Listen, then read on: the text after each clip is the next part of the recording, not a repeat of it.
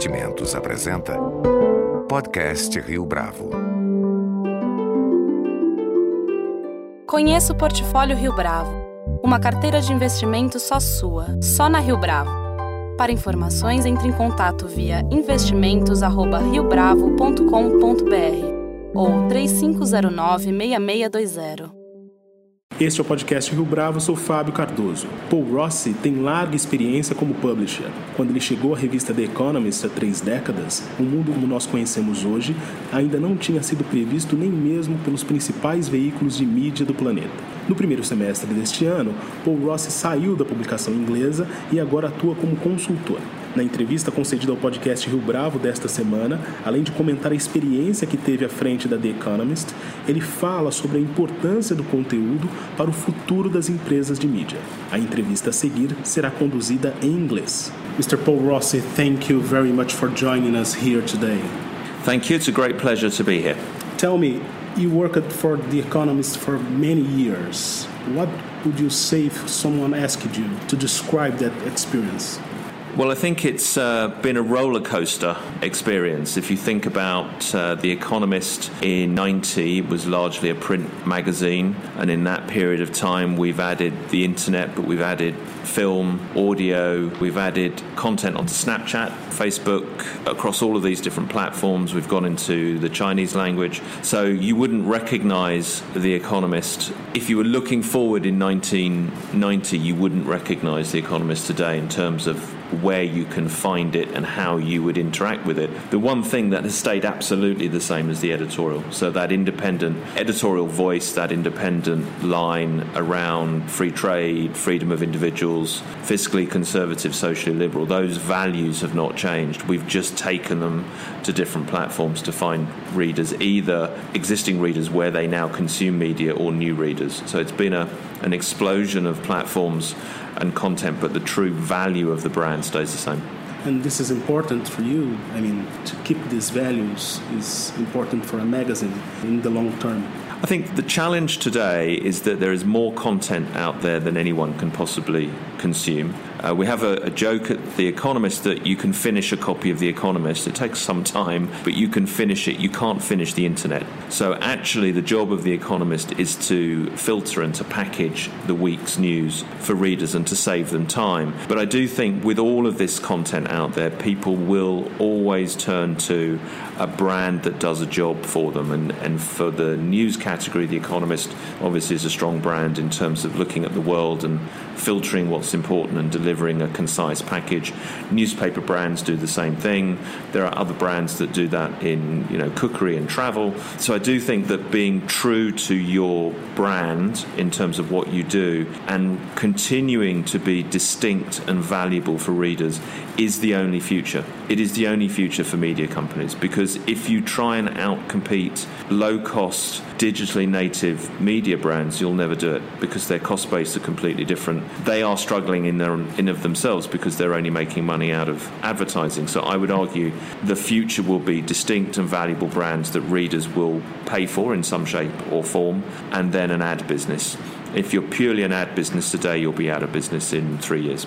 And now you've left The Economist. What's your view from another standpoint of this magazine? So I left The Economist. I'm now working uh, uh, in branding and design and running a brand agency. And I look back at The Economist as an incredibly strong brand. And I think that is another trend that you'll start to see that people will be focusing on brands, the, the way that they communicate, the visual identity, the language, uh, how they communicate across different platforms. And if you look at what's happening in the consumer sector, you've got a lot of companies starting with sort of brand first strategies. So uh, they go straight to the internet, they're using social media for marketing, they're delivering the product direct to consumers. So they're taking out a huge cost that a, re- a traditional company would have and they're jumping straight to the consumer. And you can look at something like Harry's Shave Club, uh, which did this for razors that was just bought by Gillette. They basically said, We don't need a retailer, we don't need an advertising agency. We can spend that money on a great product, a great service, and a brand, and communicate directly with customers. I guess the ultimate example of this is Donald Trump. You know, he's a he's built a personal brand. He has his own audience, and he doesn't need the newspapers to tell his story. He does it direct. So I think that world we're moving into where brands uh, can talk directly with consumers and interact with consumers means that the value of brands is, is ever more important and how people manage them is ever more important. So that's the space I'm in. I look back at The Economist and think it's in a, in a pretty good space because it is a very strong brand. It has stuck to its values and it's stuck to how it talks about itself despite all the challenges of uh, you know digital disruption talking about media how important it is to build a new business model for publishing and advertising nowadays? I don't think it needs a new model. So if you go back to the the uh, the 1800s, The Economist is 175 years old. Other newspapers are older. They started life primarily focusing on readers and selling to readers. And actually, the business model of a publisher is sell to an audience and then sell access to that audience through advertising. What's happened over the last 50 years is that has balanced in favour of advertising. So many media companies have focused primarily on their ad product, not their reader product. What you're seeing today is that that emphasis is swinging back the other way. So, a great example, something like the New York Times, where the uh, model historically was driven by advertising. Today, the real value and growth is coming from the reader side. So you've seen this sort of full circle. We've come back to where we were, and I think that's that's the only future um, that actually paid content in any shape or form is the future. Look at Netflix. Look at Amazon Prime. Look at a lot of these products where there are no, there is no advertising. The user experience is fabulous. The content is great. HBO, you know that that is a publishing model without the advertising side, and it works. What do you say about the consumer behavior towards the mobile platform? Do you think that industry can adapt itself to this reality in terms of content? So Mobile, I would argue that the biggest disruption in the last 20 years was not the internet, it was the mobile phone. And the mobile phone, if you just look at the amount of time people are spending on it, clearly is a disruptor for everybody, not, not just media, but for everybody, for banks, for consumer goods companies. So you've got this platform that is inherently difficult for a long form media company. It favors video to some degree than, than text. But I do think that it's, it's just another opportunity to engage with audiences. What I would urge people to do is is not to create different content because it's mobile. I think you need to find a way to make your own content mobile and not not try and chase an audience. And you're seeing a lot of people trying to get mobile video right. It's very expensive to do. The model isn't yet clear on how much advertising there is. But there are opportunities opening up. So podcasting is a great one where you've got millions of people highly highly engaged with content. So you've got actually a huge audience and the advertising money hasn't quite followed as quickly as the audience growth. So mobile phone you know, a challenge in getting your content out there. Everybody has to deal with it, but it's also opening up some opportunities. And I think, um, you know, things like Snapchat, which The Economist is on. The Economist has a couple of million people a, a week reading on Snapchat. That audience didn't exist before the phone, so it is an opportunity. But don't we? Ha- you know what media companies need to do is not create a different version of their brand. They still have to be their brand on those platforms how to create value for news and information in a time like this when content seems always free for everybody, for everyone. I think news is in the really difficult spot because uh, you're right, news comes to you now. You don't find the news, it comes to you through social media. Is a commodity no one really pays for it. I would argue that luxury content is in the same space. Actually, no one pays for luxury content. So that's a more difficult space. I think news is a difficult space. But I do think there will be a battle for the inbox. So I think going back to the publishing model, that newsletters and email will be uh, the next frontier. Everyone's fighting to be on the home screen of everybody's phone actually the next most engaging place to be is in the inbox. And I think you'll start to see people fighting uh, to get into the inbox. I also think, and this is obviously an important comment in Brazil at this time, there will be some fallout on fake news and how consumers actually start to reject some of the things that are coming across their social feeds. I think there is there will be more action from Facebook uh, in terms of what gets posted and how fake news gets shared. Similarly with Twitter. Um, so I think actually going forward, the strong traditional news brands have opportunity in a world where people are starting to question what they're reading. So I do think it's um, it's not all bad, but it is challenging. fake news, in your opinion, is a is an opportunity for the traditional media rather than a liability? It's a liability in the sense that the barrier to fake news is very low, right? Anyone can, can produce it. But I do think over time, and you're looking at uh, people like Apple trying to find ways to rank established media brands to the top of people's feeds. Facebook have been doing the same thing. Uh, Google will be doing the same thing. So I think there's a, an attempt by the platforms to promote real news which should play to the traditional media brands. But the challenge is that fake news is, is actually very easy to do and very easy to distribute.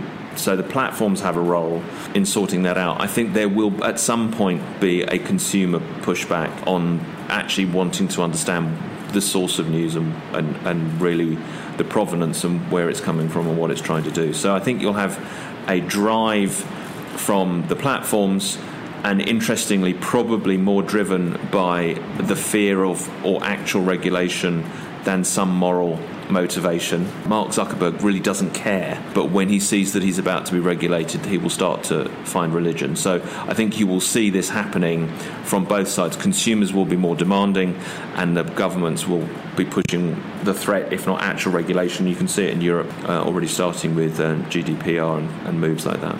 Do you believe that traditional media is now looking back in anger at Facebook and Google? I think there's a love hate. There's this like expression frenemies, uh, and there's a very good book that's just come out, um, which I would urge anyone to read. And the you know the uh, the reality is that in chasing advertising impressions most media companies have fallen into the arms of the platforms and become very dependent on them. And if you look at the business model, it was a it was a classic bait and switch that Facebook said, "Come onto these platforms. We are encouraging you to come onto these platforms. Build a as big an audience as possible and try and monetize it. And then they flipped the switch. And the, the switch they flipped was to say you can't now have access to your own audience unless you pay us. So there's this very, you know, slightly toxic foundation of this relationship. I don't think the media companies see Facebook and uh, Google and the likes as competitors other than than for readers' time, and that's really where everybody's trying to to play is how much attention can I get from a reader. They're a necessary evil in terms of distribution and helping to build the marketing funnel for subscriptions. So there are, you know, there is a reason to like Facebook and Google. But what I think you're going to see, and you're already seeing it, which is back to this comment about newsletters, is that increasingly media brands want to own and get closer to their reader and have that one-on-one relationship, not one through a platform relationship. And you're seeing this with everything. Consumer goods companies want access to their audience directly. You know, they want to be they want to build a relationship with their consumers directly and build the data and the insight from that. So that's a trend you're seeing across all industries. But media you know, it is a frenemy relationship. In a world where ad disruption seems to be key, content is still as important as before. I think content, uh, you know, there's an expression that content is king. Uh, you can't serve an ad without content. So in reality, they're, you know, they're, they're linked. I think there's a bigger question around the business model and, and really how brands think about the type of content they're producing. I would argue that you need to produce something that's distinct and valuable for a, for a reader on whatever subject that is. It doesn't have to be high, highbrow media. It can be you know it can be on anything, but it has to be valuable and it has to be distinct. And the last thing I would say, and I'm stealing this quote from a, a gentleman called Juan Senor, is that only journalism will save journalism. You know we can whine as much as we like about the, how difficult the world is, but high quality content, unique content, valuable content will always have a value. And I think if you look at what's happening around the world with Brexit, with Trump, what's going on here, you know, good opinion journalism, good insightful journalism, people will value. And that's really going to save you. A banner ad is not going to save you in your opinion, what's the key challenge for a publisher nowadays? I think the key challenge is uh, how you allocate the resources and how you how you you know this expression of uh, rebuilding the plane while you're flying the plane. And there's a lot of work that needs to be done as you take a declining not necessarily revenue, but a declining margin business on your advertising. Uh, you can still serve advertisers, you can still serve marketers, there's content marketing events, all these sort of things, but they come at a higher cost. So you're looking at a margin struggle on one side and then having to invest in circulation on the other side, investing in marketing, investing in designing everything you do around loyalty, which historically has not been a way that media owners have thought. So everything you do that touches a reader has to be designed to keep that reader, to keep that engagement. If you come to the homepage of a website from a link that a friend sent you and it takes a minute to load because it's putting 7,000 cookies on there and stealing your data, that's not a great consumer experience and you'll have no engagement. So you've got to get this balance of where do I invest, but also what's my primary customer. I think the primary customer going forward is a reader, not an advertiser. One last question. Of course A few years ago, Philip Meyer wrote The Vanishing Newspaper, a book where he said that there would be no more newspapers from 2043 on. Is there a still market out there for print magazines and newspapers? Absolutely. I always think you should give a prediction and a date, but never put them together. So he's been quite brave in putting those two things together. I think the challenge is for newspapers that the distribution printing model is different from magazines. There will be a point at which print becomes unprofitable. I think some magazine, uh, some newspaper companies will continue to do print because it's part of marketing. That actually the physical brand is is important, and I think you're seeing that with the Wall Street Journal to some degree. You know, holding on to print longer than say the FT did. So I think there will be print products. Does the New York Times become a weekend newspaper in print and a, a, digital version during the week? Very possibly. So I think there's iterations of it. Magazines have a slightly different model in terms of their distribution and can flex down and up slightly easier. There will always be a print version, I think, of most magazines, provided they have the right pricing and that they're pricing for profit on print, which a lot of them don't do because they price for advertising distribution for print. So you'll see prices going up, you'll see volumes coming down, but ultimately these products will be more profitable. And there will always be people who want print, and it may be that it's a niche audience, and maybe we're we're we're destined to be on coffee tables and never read, but that's fine if that's what people want. And you look at the people like Monocle, there's some great examples of independent publishers out there who are building high quality print products that people are buying, reading, and keeping. There's a website called Hodinkee on watches, and they now produce a quarterly, really good magazine. They're charging 30 US dollars an issue, and it sells out. It won't sell a million, but it's profitable on the number they sell. So I think you will always see print. Newspapers are slightly more difficult. I think they'll have to iterate into slightly different products, and maybe it's this weekend edition, and maybe it's a weekend edition that only goes to people in cities because that's easier to distribute. But I think there'll always be print. So my prediction is there'll always be print in my lifetime. So what's that? Forty? What did you say? Twenty forty three? Or maybe I'll be dead by then. But I think there'll always be print because I think people will continue to value it. Will it look different? Yes. Will the numbers be different? Yes. But there'll always be print, like there'll always be books. Thank you, Mr. Paul Rossi, for this interview. My pleasure, great pleasure. Thank you for having me. Com produção visual de Denise Barreto, este foi mais um podcast Rio Bravo. Você pode comentar essa entrevista no SoundCloud, no iTunes ou no Facebook da Rio Bravo.